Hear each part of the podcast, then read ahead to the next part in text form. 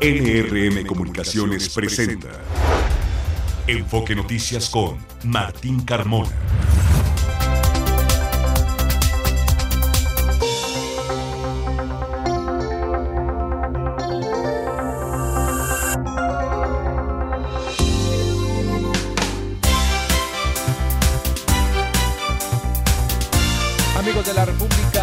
Muy buenas tardes. Bienvenidos a este enlace nacional de Enfoque Noticias en este jueves 29 de febrero.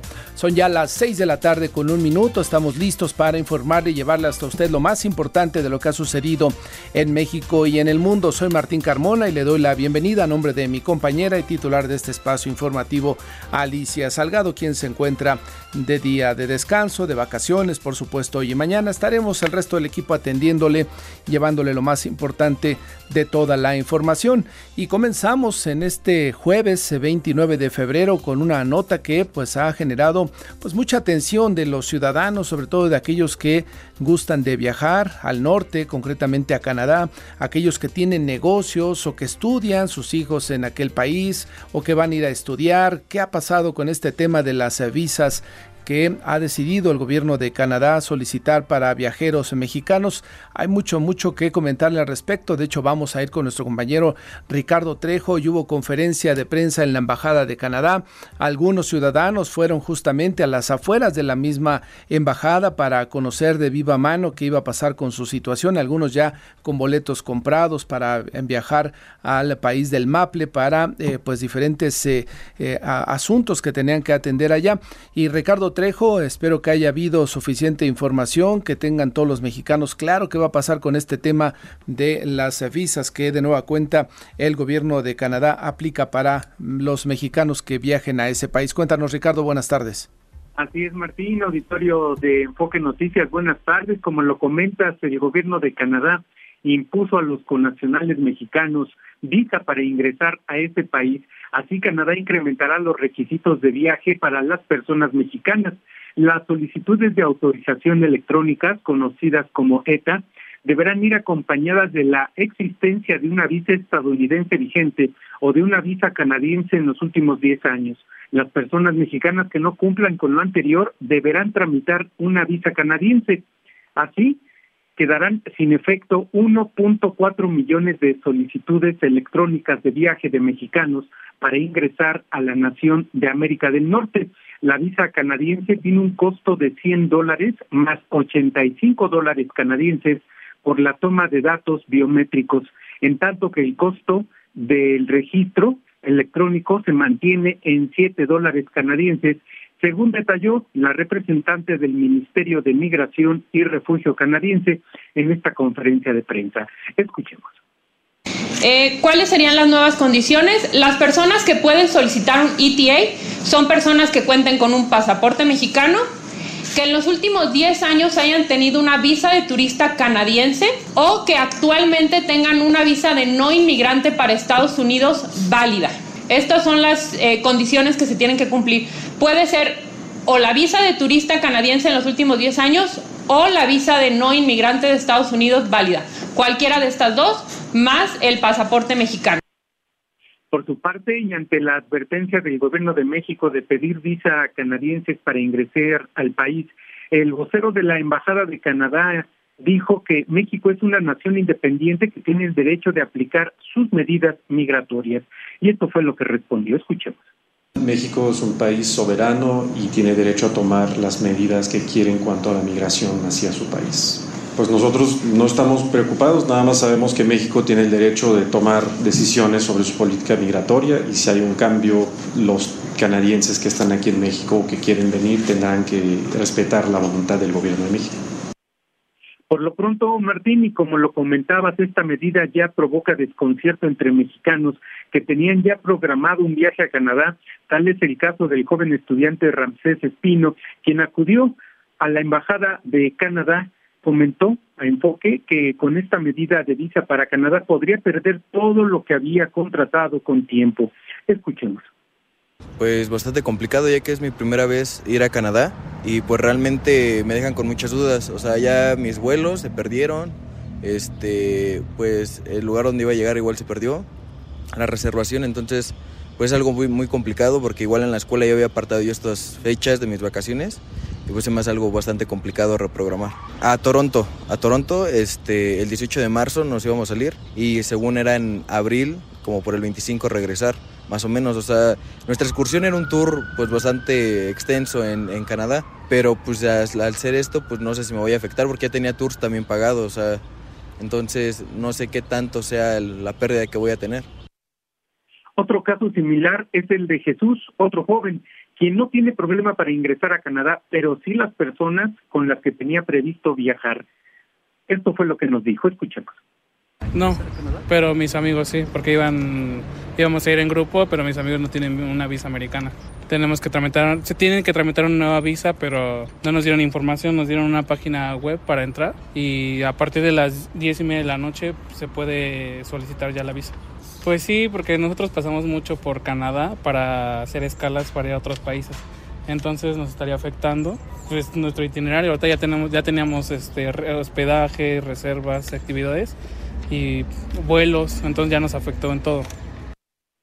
Y pese a estas situaciones, el gobierno de Canadá reiteró que la medida es puesta en marcha para frenar las solicitudes de asilo de mexicanos, dado que se ha detectado que 60% de estas solicitudes no responden a dicho fin.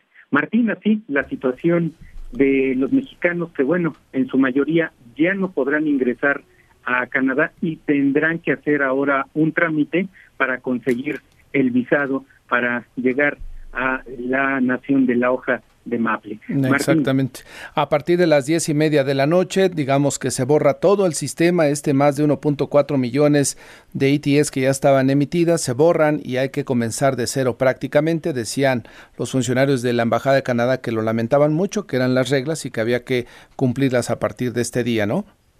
Así es, a partir de las 10 de la noche con 30 minutos ya puede comenzar a ingresar las personas a la página del gobierno de Canadá, pues para solicitar su visa. Primero el trámite electrónico y así también obtener la visa para poder ingresar a Canadá. Por lo pronto ya muchos connacionales no lo podrán hacer y van a perder ya todo lo que tenían reservado, todos estos gastos y ahora será en otra oportunidad, Martín. Pues ojalá que haya suficiente capacidad en el procesador de la Embajada de Canadá para que haya trámites pues se agilicen y que no haya pues mayor problema con los que lo van a comenzar a hacer. Ricardo, gracias por la información. Eh, quedamos al pendiente, Martín. Por cierto, eh, la Embajada de Canadá dijo que los trámites eh, pues no serían tan rápido. Digamos, mm. este fin de semana no habría... Eh, avance en las solicitudes para la visa. Me imagino. Gracias, Ricardo. Quedamos al pendiente. Buenas tardes. Buenas tardes. Y es que miren, en el 2016, según datos que dieron a conocer en la misma conferencia, en el 2016 260 solicitudes de asilo fueron presentadas ante el gobierno de Canadá, 266. Para el cierre del año pasado fueron 23 mil 995, ¿eh? 23 mil, casi 24 mil solicitudes de asilo y el 60% de estas no tenían un fundamento justamente para que puedan, eh, hubieran sido acogidos por el gobierno canadiense. Por lo tanto, se decide tomar esta decisión con las afectaciones que pues ya hemos comentado. hoy justamente se le preguntó por la mañana al presidente López Obrador. Este tema se comenzó a hablar ayer por la tarde noche. Ya por la mañana, muy temprano, se confirmó por parte del gobierno canadiense y se le preguntó al presidente López Obrador qué opinaba de esto. Escuche usted lo que dijo. Un pequeño reproche fraterno, respetuoso al primer ministro, porque nosotros les ayudamos, y él lo sabe, para que se aceptara que Canadá participara en el Tratado de Libre Comercio, porque el presidente Trump no quería diferencias que son naturales en la política por discrepancias con el primer ministro Trudeau, no se llevaban bien, pues. Entonces, no quería que se incluyera Canadá y lo convencí. Solamente habría que preguntarle al presidente y ojalá que alguien lo responda, ¿por qué los mexicanos están yendo a Canadá? ¿Por qué los mexicanos están dejando su país y se van a pedir asilo con la idea finalmente de trabajar allá en Canadá, de tener mejores condiciones de vida. Y también algo que el presidente varias veces argumentó, que no había migración ya de México a los Estados Unidos y algún día pusieron una gráfica en una mañanera y ahí había un indicador que hablaba de un repunte justamente de mexicanos que estaban yendo a los Estados Unidos. Se le preguntó y se enojó y hizo una serie de cuestionamientos, ya sabe cuando las cosas no le salen. Y bueno, pues eh, sí, este gobierno debería de respondernos, más allá de los pequeños reproches que hace el presidente, por qué los mexicanos no se quedan en su país a trabajar, a tener buenas condiciones de vida, quizá porque las cosas no necesariamente están caminando del todo bien. Le comento por otra parte que mientras en la frontera con México el presidente Joe Biden como su posible contrincante para la carrera electoral de este año, Donald Trump, realizaron recorridos en, ciudad, en ciudades de Texas. Desde Brownsville, Texas, Biden pidió al exmandatario que deje de bloquear el acuerdo fronterizo en el Congreso y que trabajen juntos en la política migratoria. Escuchemos lo que dijo, lo que le mandó a decir el presidente Biden al expresidente Trump. Entiendo que mi predecesor está hoy en Eagle Pass. Esto es lo que le diría al señor Trump. En lugar de jugar a la política con el tema, en lugar de decirle a los miembros del Congreso que bloqueen esta legislación, únase a mí o me uniré a usted para decirle al Congreso que apruebe este proyecto de ley bipartidista de seguridad fronteriza. Podemos hacerlo juntos. Por su parte, Donald Trump, quien visitó Eagle Pass, acompañado del gobernador de Texas, Greg Abbott, afirmó que México le dará 28 mil soldados para cuidar la frontera, así como lo afirmó cuando era presidente y se cumplió. ¿eh? Escuche usted al expresidente Trump. México nos dará 28 mil soldados para cuidar nuestra frontera, la frontera más segura en la historia de nuestro país. Y ahora, fuera de esta área donde Texas ha hecho un trabajo increíble en un periodo de tiempo bastante corto, lo tendrán todo cubierto. Han sido increíbles las operaciones que me mostraron. Es nada menos que increíble. Y diré esto, es una operación militar. Es como una guerra, una operación militar el expresidente Trump, bueno, pues comportándose y expresándose como lo hemos estado escuchando en los últimos en los últimos meses y así seguirá en esta tónica electoral. Por otra parte, un juez federal en Austin bloqueó la implementación de la controvertida Ley de Migración en Texas, conocida como SB4, que otorgaba a los funcionarios estatales la autoridad para arrestar, encarcelar y procesar a los inmigrantes que cruzan ilegalmente la frontera hacia los Estados Unidos. Dicha ley iba a entrar en vigor el próximo 5 de marzo, pero ya está bloqueada por un juez allá en Austin, Texas. A unas horas del arranque oficial de las campañas, esto ya en asuntos de la política mexicana, los candidatos velan armas mientras que el INE realiza sesión, una sesión para validar los registros o cancelar las candidaturas presidenciales a diputaciones y senadurías. ¿Será, Sergio, que haya alguna cancelación de alguna de estas eh, solicitudes de candidatura o veremos a un INE que prefiere transitar ya de manera correcta para que todos tengan a partir del primero del primer minuto de este primero de marzo posibilidades de hacer campaña, Sergio. Ya estamos en cuenta regresiva el refranero popular nos dice que no hay fecha ni plazo que no se cumpla y a las 12 de la noche arrancan las campañas en todo el país. Claudia Sheinbaum arranca mañana a 4 de la tarde en el Zócalo, Xochil Galvez en Fresnillo, Zacatecas esta misma noche. Jorge Álvarez Maínez mañana en Lagos de Moreno, Jalisco y de esta manera en el INE pues prácticamente en unas horas más se da ya el banderazo de arranque de las campañas. Tres meses, Martín, de campañas.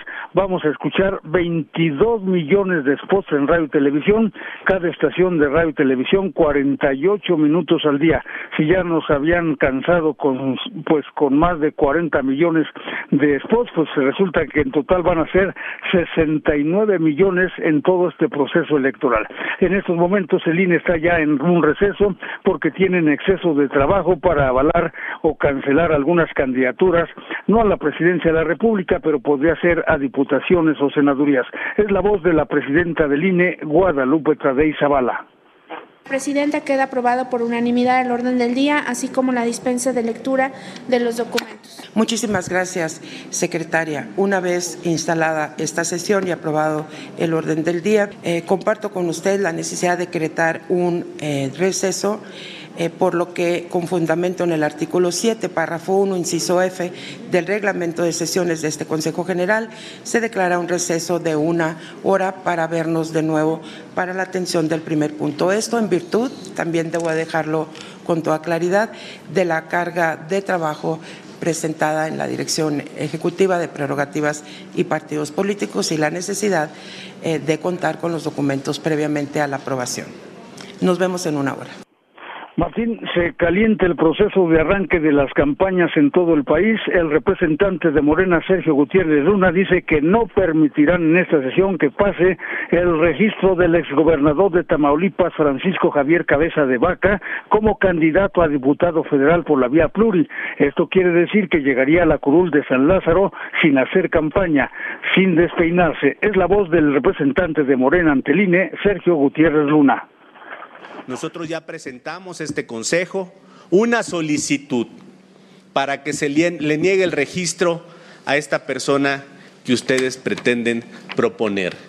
No vamos a hacer comparsa, no vamos a avalar y vamos a ir hasta la última consecuencia para evitar que personajes como Francisco Javier García, de Vaca, García Cabeza de Vaca llegue a la Cámara de Diputados.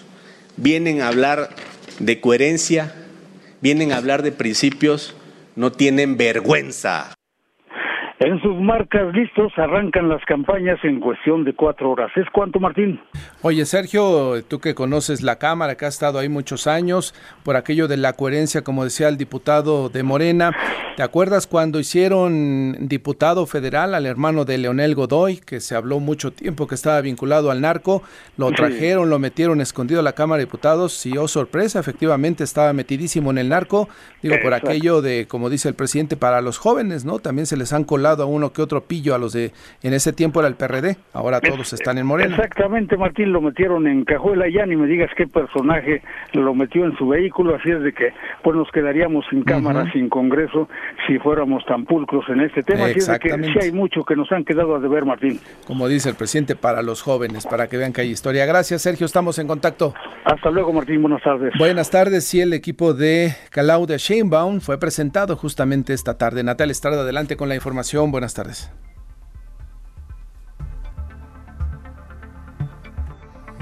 Vamos en unos momentos más a enlazarnos ya con nuestra compañera Natal Estrada, quien nos tiene información justamente.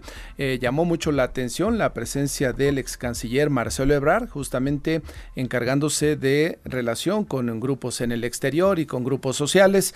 Natalia, te recuperamos. Adelante.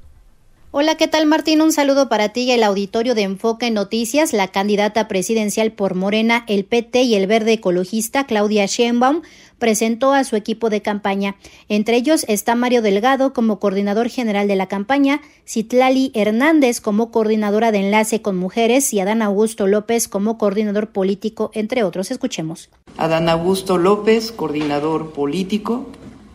Tatiana Cloutier, coordinadora de voceros.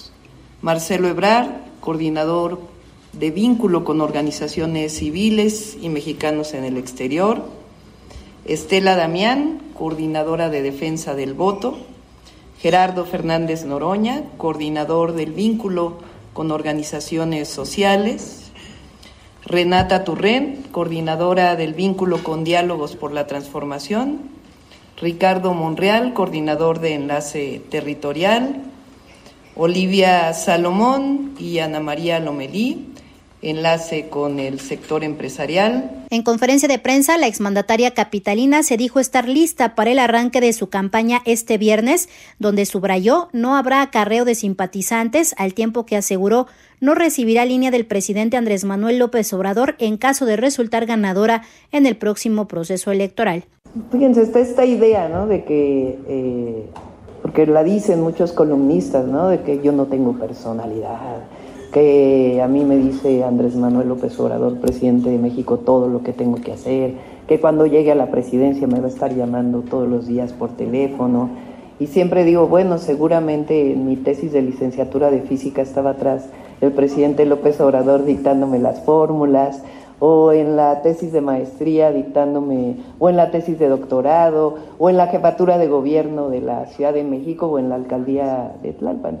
Yo estoy muy segura de mí misma. Sheinbaum descartó que exista un clima de violencia generalizado, por lo que recorrerá los distintos estados del país y luego de los reportajes en contra del presidente Andrés Manuel López Obrador por motivo de supuestas y dudosas relaciones con el narcotráfico, Marcelo Ebrard dijo que hay una intención política para influir en la próxima elección del país y deteriorar el movimiento de la Cuarta Transformación.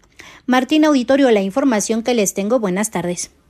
Gracias Natalia, buenas tardes. Y Xochitl Galvez, quien va justamente ya listándose para iniciar campaña en el primer minuto de este primero de marzo allá en Fresnillo, Zacatecas, hizo declaraciones justo antes de partir hacia aquella zona del territorio nacional. Mi compañero Gerardo Cedillo nos tiene los detalles. Te escuchamos Gerardo, buenas tardes.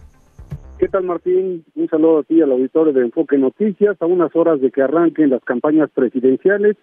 Xochitl Galvez, aspirante de Fuerza y Corazón por México, delineó los ejes fundamentales de su propuesta, que serán la seguridad, salud, economía y problemas del agua que padece México, cuestionada por enfoque sobre el tono de su campaña, si será de polarización o de reconciliación. Galvez Ruiz aseguró que no se quedará callada si el presidente López Obrador la ataca. Aquí lo que dijo. Primero no me voy a dejar del presidente, eso que lo sepa. Si me da, le doy. O sea, aquí no se va a encontrar una mujer que agache la cabeza y obediente, esa la tiene en otro lado. Aquí hay una mujer que mira a los ojos, hay una mujer en trona, hay una mujer que está convencida que a México le tiene que ir mejor. Entonces, en ese sentido, si el presidente me ataca, pues yo definitivamente tengo que responder con respeto. Callada no te vas a quedar. Callada no me voy a quedar. Eso, eso sí, sí va a ser una campaña de contrastes. Yo no les voy a aceptar el que México está mejor que nunca. Aseguró que la contienda será dispareja y desleal con dos candidatos, el presidente y su corcholata, sobre todo porque López Obrador cuando hay bautizo quiere ser el niño y cuando hay 15 años quiere ser la quinceañera. Xochitl Gálvez dijo que le hablará con la verdad a los mexicanos y no se dedicará a culpar al pasado, sobre todo en materia de seguridad. Ahí lo que dijo. En materia de seguridad, yo no le voy a echar la culpa a Calderón ni a Enrique Peña Nieto y cuando sea presidencia presidenta tampoco Andrés Manuel López Obrador. Yo me voy a ser responsable de la seguridad de los mexicanos. Ya basta de pretexto, ya basta de echarle la culpa a otros. Estoy consciente el tamaño del problema que estoy tomando en mis manos. La aspirante presidencial del PAN PRI PRD confirmó que este 1 de marzo arrancará a las 0 horas 90 días de campaña en Fresnillo, Zacatecas, el municipio más violento del país. Y bueno, pues prácticamente al final de esta última, más bien última mañaneta, la aspirante presidencial fue sorprendida por un tiktokero de, conocido como el patrón que le entregó un ramo de más de 100 rosas al aspirante presidencial el reporte que te tengo, Martín. Estaremos pendientes, desde luego, de este arranque de campaña desde Fresnillo, Zacatecas. El reporte. Atentos estaremos, eh, Gerardo, a tu información y le cuento que el candidato presidencial electo de Movimiento Ciudadano, Jorge Álvarez Maínez, arrancará su campaña presidencial desde Lagos de Moreno, Jalisco. Y Carlos Velázquez Tiscareño deja la dirección del Aeropuerto Internacional de la Ciudad de México, lo sustituye el contraalmirante José Ramón Rivera Parga, esto lo dio a conocer el propio titular de Marina José Rafael Ojeda Durán. En información internacional, al menos 112 personas murieron y más de 700 resultaron heridas tras un ataque del ejército de Israel a un puesto de ayuda humanitaria allá en la franja de Gaza. El Ministerio de Sanidad de la franja afirmó que la agresión fue parte del genocidio que comete Israel contra los palestinos, mientras que la milicia israelí sostuvo que la mayoría de los muertos fueron por una avalancha provocada por la gente tras haber saqueado camiones con ayuda humanitaria. Y cuando son las 6 de la tarde ya con 22 minutos, le informo que la Bolsa Mexicana de Valores hoy terminó con una ganancia de 0.11%, el Dow Jones en los Estados Unidos 0.12% de ganancia, el índice electrónico Nasdaq 0.90% de avance. Hoy los precios del petróleo se comportaron con un ligero incremento de unos 10 centavos en promedio, el de Europa 82 dólares, el de los Estados Unidos 78 dólares con 36 centavos y la mezcla mexicana de exportación, lo que reporta Pemex en este momento se ubica sobre los 73 dólares con 40 centavos. Es momento de ir a una pausa, son ya las 6 de la tarde con 23 minutos, regresamos con más información. Está usted escuchando Enfoque Noticias por Stereo 100, 100.1 de FM y Radio 1000 AM. Regresamos con Martín Carmona.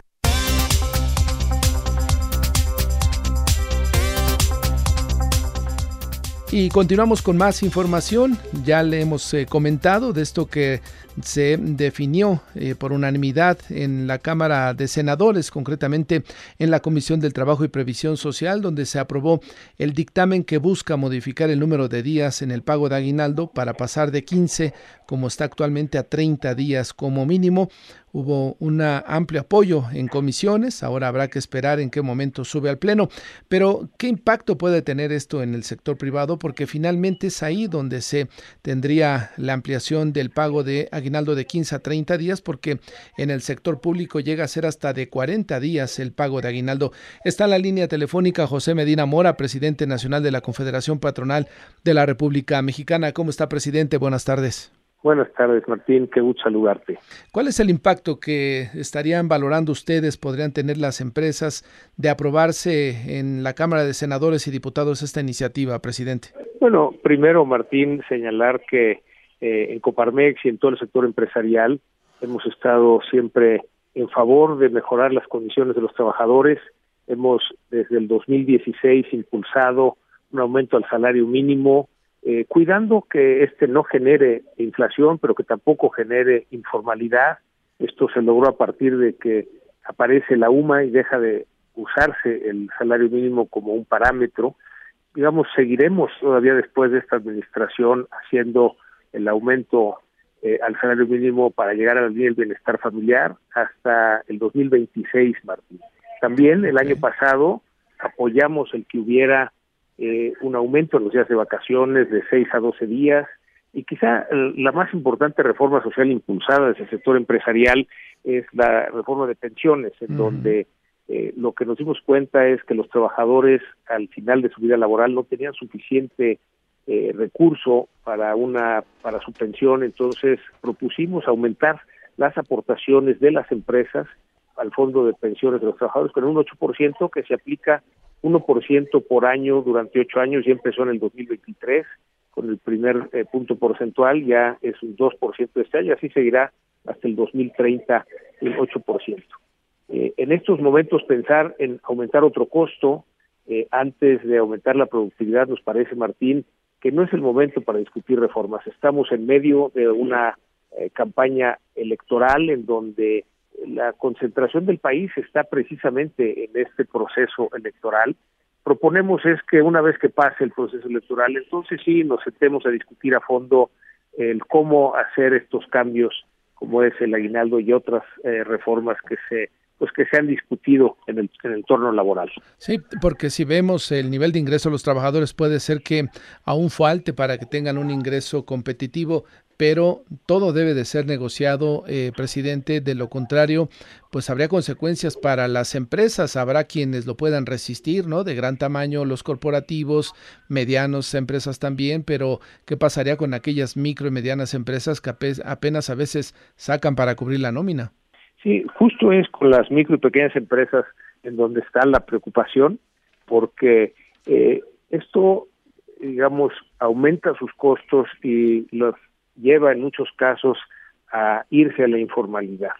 Eh, mm. Por eso, digamos, hemos tenido mucho cuidado en las propuestas de aumento al salario mínimo para irlo haciendo gradualmente, pero cuando se quiere aumentar todo al mismo tiempo, es decir, no nada más el salario mínimo, no nada más las aportaciones al fondo de pensiones, sino también las vacaciones, ahora el aguinaldo, en fin, y otras que pues se han discutido, eh, pues nos parece que tenemos que voltear a ver cómo está la productividad eh, del país, que es precisamente el parámetro que tenemos que cuidar. Y la realidad es que esta productividad ha ido cayendo, entonces necesitamos trabajar en aumentar la productividad antes de pensar en, subir los costos. Hasta ahora no ha habido un impacto inflacionario por estos ajustes salariales, sobre todo al mínimo, presidente. Eh, ¿Este sí podría ser un factor que detone algún impacto en la inflación de no mejorar la productividad? Sí, desde luego que cualquier aumento en los costos eh, en, que no vaya acompañado de un aumento en productividad se va a reflejar en una inflación. Hemos hecho eh, un trabajo en conjunto con las autoridades, este acuerdo de unidad entre el gobierno y la iniciativa privada para contener el aumento de la inflación, que ha sido muy exitoso. Así que recordarás, Martín, que la inflación estaba a niveles del 9% y con ese acuerdo pues se logró bajar a un 8, un 7, un 6, un 5, 4.22. Eh, todavía no se llega al objetivo pero va en el camino que, que queremos. Y precisamente lo que ahora tenemos que enfocarnos es en aumentar la productividad para que entonces sí eh, con una mayor productividad podamos ir absorbiendo estos aumentos de costos. Quedó pendiente en la Cámara de Diputados el tema también de la reducción de la semana laboral, ¿no? Un asunto que en algún momento se había discutido, después se llegó a la conclusión que habría que ampliar la discusión. ¿Tendría que correr el mismo camino eh, alguna reforma en este sentido de la, del, del aguinaldo, presidente? Sí, digamos que nada más aumentar costos sin aumentar productividad nos va a, traer de regreso la inflación. Adicionalmente hay eh, otro problema, eh, una situación en donde tenemos vacantes abiertas que no se han podido cubrir. Entonces, el, eh, en caso de que se aprobara esa reducción de la jornada laboral, pues no habría personal suficiente para cubrir esas vacantes. Hay entre un millón doscientas mil y un millón seiscientas mil vacantes abiertas que no se han podido cubrir.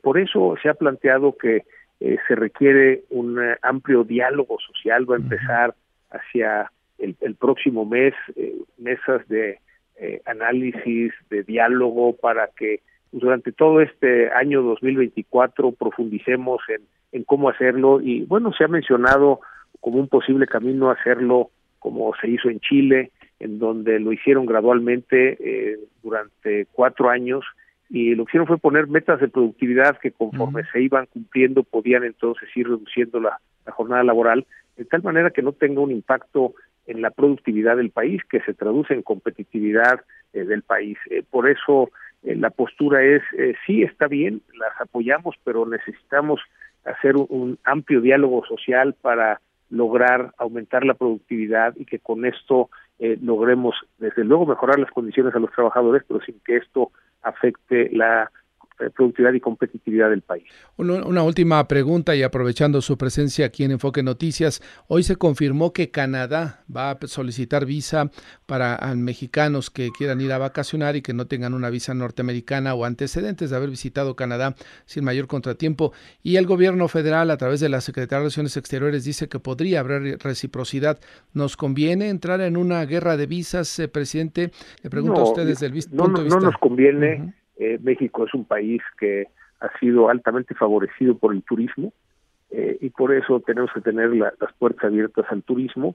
Eh, el que el gobierno de Canadá imponga justo a partir de hoy la condición de visa para todos aquellos que no tengan visa estadounidense, pues refleja el cómo ha ido la, la migración ilegal entrando ahora por Canadá y por eso es que se llega a esta medida. Eh, desde luego eh, estamos a favor de la migración, pero esta debe ser ordenada. De hecho, Martín, te comento que estamos trabajando con migrantes que están en México, que tienen calidad de refugiados, para incorporarlos a la vida laboral.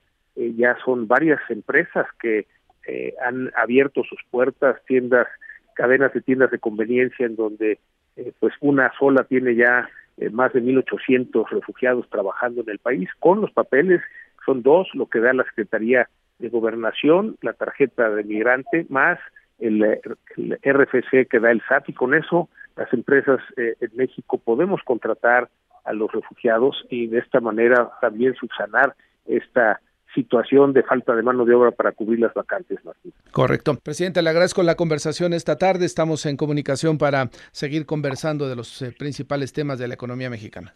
Sí, pues muchas gracias Martín, un saludo para ti y para todo tu audiencia. Saludos, que le vaya muy bien, es eh, José Medina Mora, presidente nacional de la Confederación Patronal de la República Mexicana, la Coparmex. Interesante lo que plantea en el tema de las visas, que hoy fue muy, muy, un tema muy destacado a lo largo del día por esta decisión de Canadá para que pues más mexicanos argumentando pues eh, temas que no son necesariamente los correctos, temas de seguridad, temas personales, pues vayan a Canadá a quedarse de manera incorrecta. Ah, pues ahí importante el punto de vista del presidente de la Coparmex. Continuamos con más información. Y ya que conversábamos con el presidente de la Coparmex sobre este tema de la reducción de la semana laboral, pues resulta que la diputada Susana Prieto, quien fue autora de la reforma que busca reducir esta jornada a 40 horas semanales, renunció este jueves al partido Morena, al partido del presidente López Obrador, ante la falta de apoyo a la iniciativa. Todo mundo ha sido testigo con lo que ha pasado con mi iniciativa de la reducción de la jornada laboral de 48 a 40 horas semanales. Pareciera que esto es un proyecto que se aleja día con día de la realidad, expresó la diputada Prieto en conferencia de prensa y agregó que deja el partido Morena porque simplemente no tuvo eco con su iniciativa que beneficiaría a, gran, una gran cantidad de trabajadores, es lo que expresó la diputada ex morenista. 6 de la tarde con 38 minutos. Pausa, regresamos. Está usted escuchando Enfoque Noticias por Stereo 100, 100.1 de FM y Radio 1000 AM. Regresamos con Martín Carmona.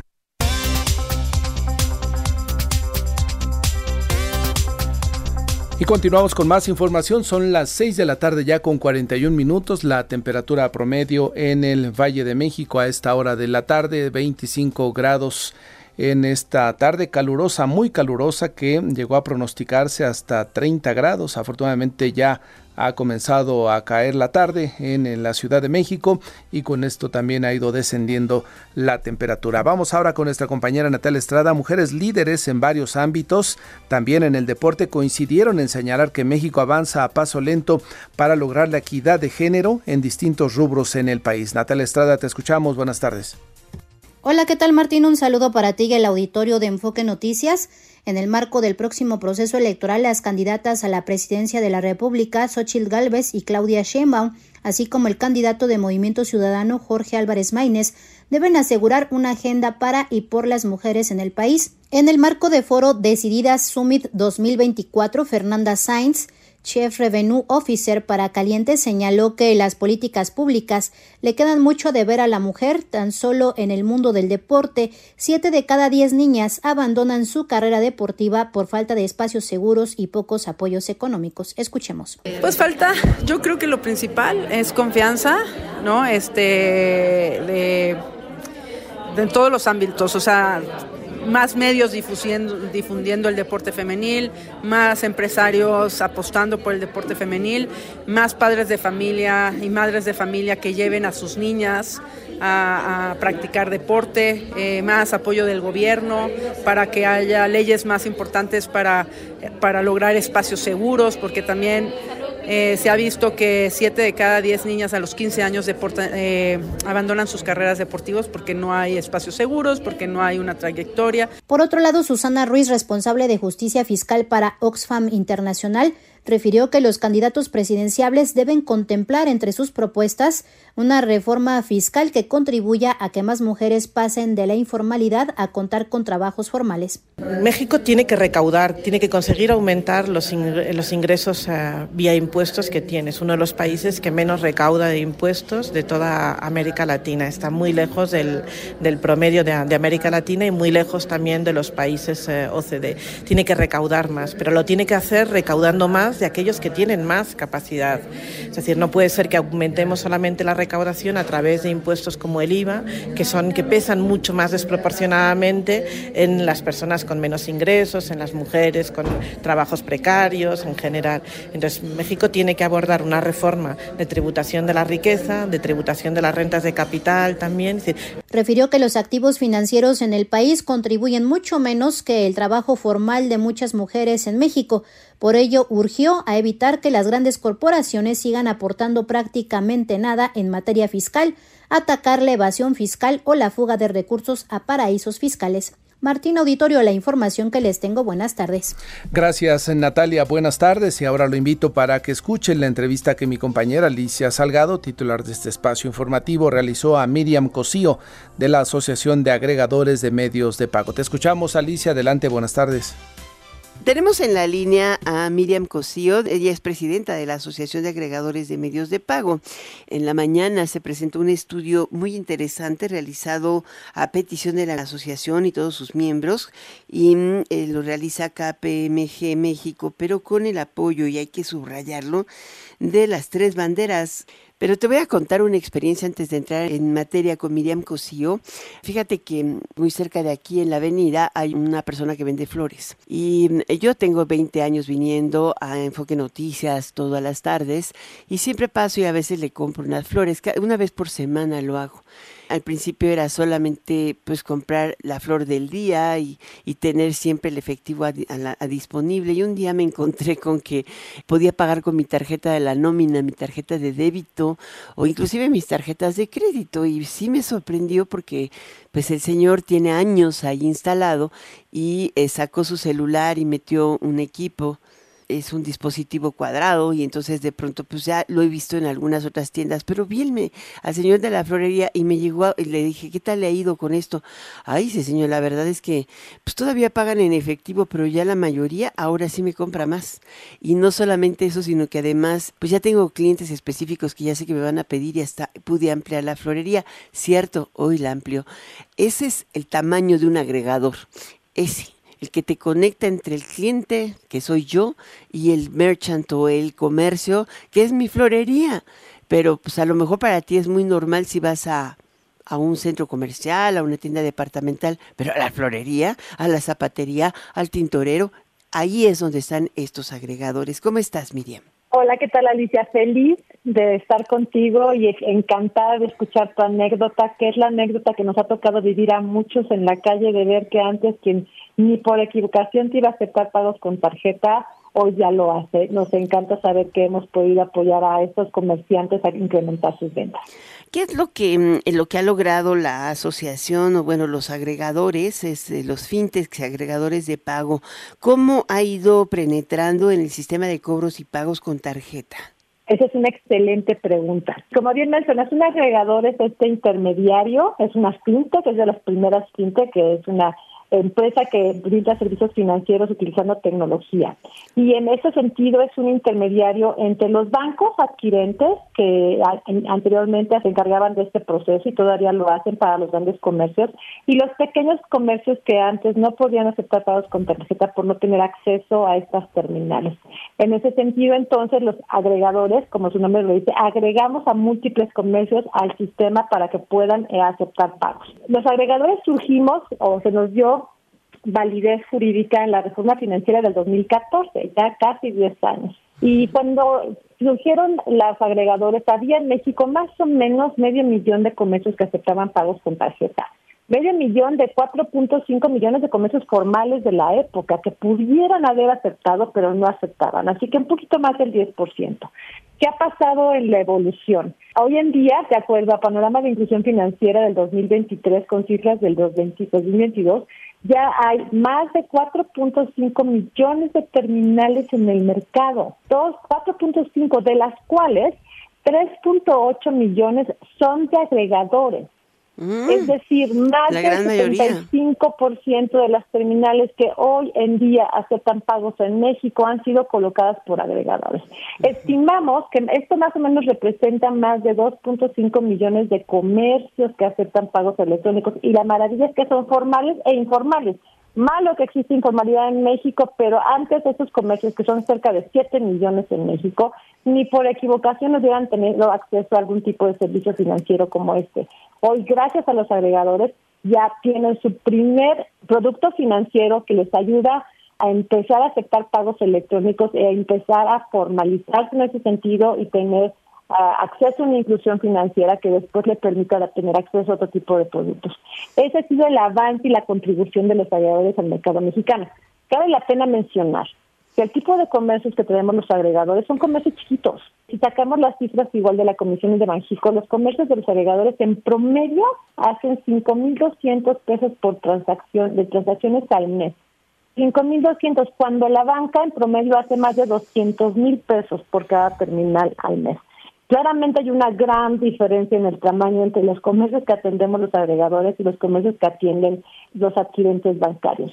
Eh, eso significa que si bien tenemos el 75% de, la red, somos responsables del 75% de los comercios en facturación apenas llegamos al 10% de la facturación en el mercado. Bueno, tú puedes decir apenas, pero en realidad cuando uno compara los números, a lo mejor es pues un poco diferente, ¿no? Porque tienes volumen y el volumen importa y no por el hecho de que sean eh, comercios que no facturen arriba de un millón de pesos al año o a lo mejor hasta menos, no tienen derecho a ser incluidos financieramente y a tener servicios de pago y ofrecérselos a sus consumidores.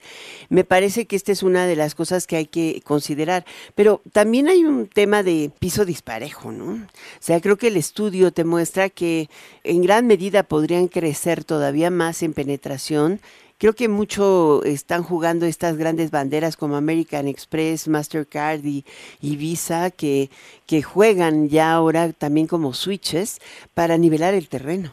Eso es una gran cuestión. Y efectivamente creo que eh, ese ha sido el enfoque de los agregadores, atender este segmento que históricamente había sido rezagado, pero si bien ha habido un gran avance, como tú mencionas, todavía se estima en México que el 75% de los pagos se siguen haciendo en efectivo. Cuando hay otras economías en la región, que el estudio lo, lo muestra, que ya están cerca del 60% de penetración de pagos electrónicos y solo un 40% de efectivo. Y México es la segunda economía más grande de Latinoamérica por Producto Interno Bruto. Habiendo dicho eso, significa que todavía hay mucho por hacer. Y son comercios pequeños los que siguen excluidos. Entonces, sí, definitivamente, y como bien lo refleja también el estudio, como resultado del análisis que hizo COFESE, todavía hay barreras sistemáticas en el sistema que han impedido y que están impidiendo la entrada de nuevos jugadores, como pueden ser las cámaras de las banderas que mencionan, que habiliten no solamente esquemas de precio diferente, sino que habiliten tecnología que es tan importante para poder llegar a esos segmentos. Un ejemplo interesante. Por ejemplo, en Guatemala o en Costa Rica, ¿sabías que la penetración de pagos contactless, esos que se hacen solo acercando la tarjeta a la terminal? O el teléfono, la tarjeta o el teléfono. Lo del teléfono, eso ya es todavía incluso mejor. La penetración es del 75%, es decir, el 75% de las transacciones que se hacen con tarjeta en esos países, Guatemala, Costa Rica, es con contactless. En México no llega ni al 5%. Ese tipo de tecnología te permite llegar más lejos, más fácil, llegarle acceso a más personas a través del celular a que ejecuten este tipo de pagos sin la necesidad de tener un dispositivo como el que mencionabas.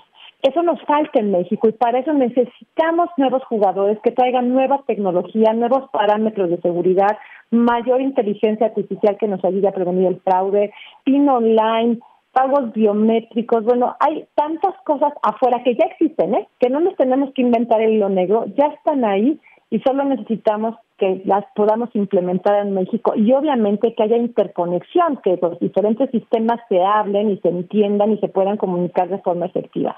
Y eso es lo que COFESE mencionó y que este estudio también retoma, también como ejemplo de lo que se ha hecho en otros mercados. O sea, esto no es nuevo ni, es el que México sea la excepción. Otros países han pasado por los mismos procesos de competencia. La gran diferencia es, además de haberlo diagnosticado, ya tomaron acciones al respecto y los resultados se ven ahí. Pues yo creo que nos dejas muy claro este tema de por qué son tan importantes los agregadores y hacia dónde también debe ir el marco regulatorio político para mejorar esta capacidad de penetración. Hoy el universo fintech está aquí y cada vez crece más, pero sí necesita un acompañamiento institucional. Creo que de eso se trata no solamente este estudio. ¿Dónde lo pueden leer? Va a estar disponible en la página de la asociación de, la SAMEP, asamet.com.mx y eh, ahí lo van a ASAMEP quiere decir Asociación de Agregadores, de, Medios de Pago. Correcto, ASAMEP, ese es el, el, acrónimo de la asociación, ahí lo van a poder descargar. Y bueno, hay muchos. La verdad es que son 30 agregadores, más un poquito más, a lo mejor la mitad asociados, pero lo mismo puedes encontrar un agregador en Clip, que lo puedes encontrar en Mercado Pago, que lo puedes encontrar hasta en Bimbo tiene su agregador, ¿no? Porque afilia tienditas y lo hace bastante bien. O sea, hay muchos agregadores. Creo que vale la pena que los ubiques, los identifiques, porque en algunos casos agregan valor, no solamente pago. Muchísimas gracias por estar con nosotros. Muchísimas gracias, Alicia, por la invitación. Un saludo grande. Hasta pronto, Miriam Cosío. Ella es presidenta de la ASAME.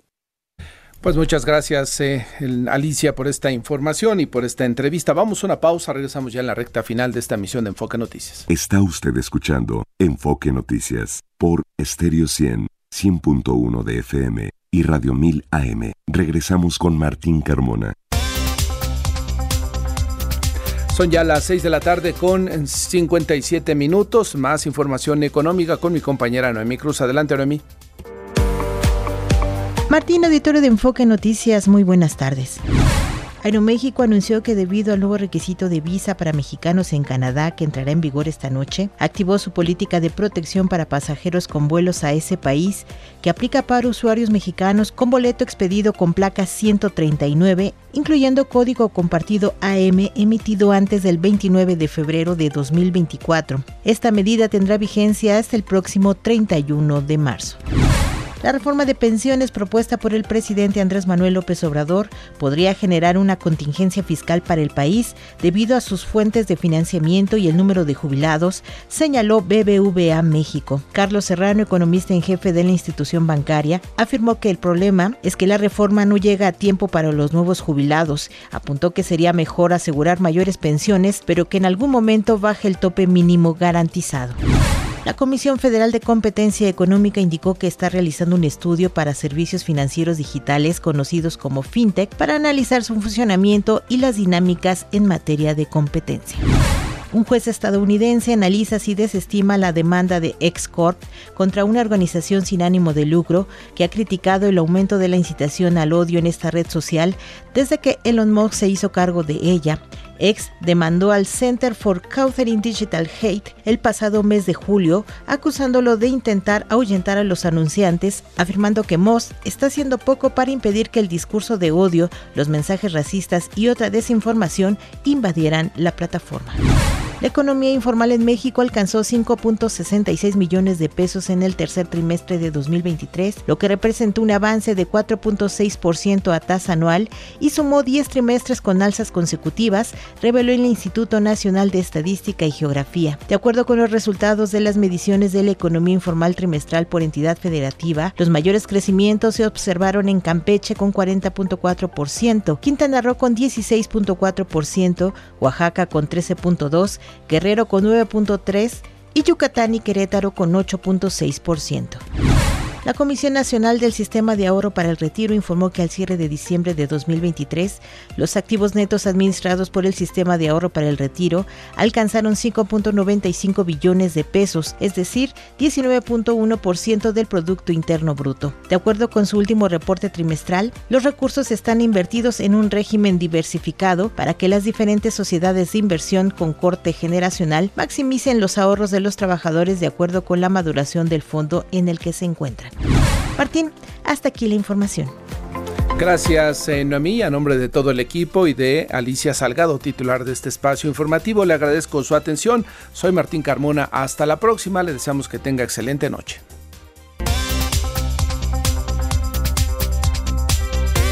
NRM Comunicaciones presentó Enfoque Noticias con Martín Carmona. Lo esperamos el día de mañana en punto de las 6 horas en Amanece.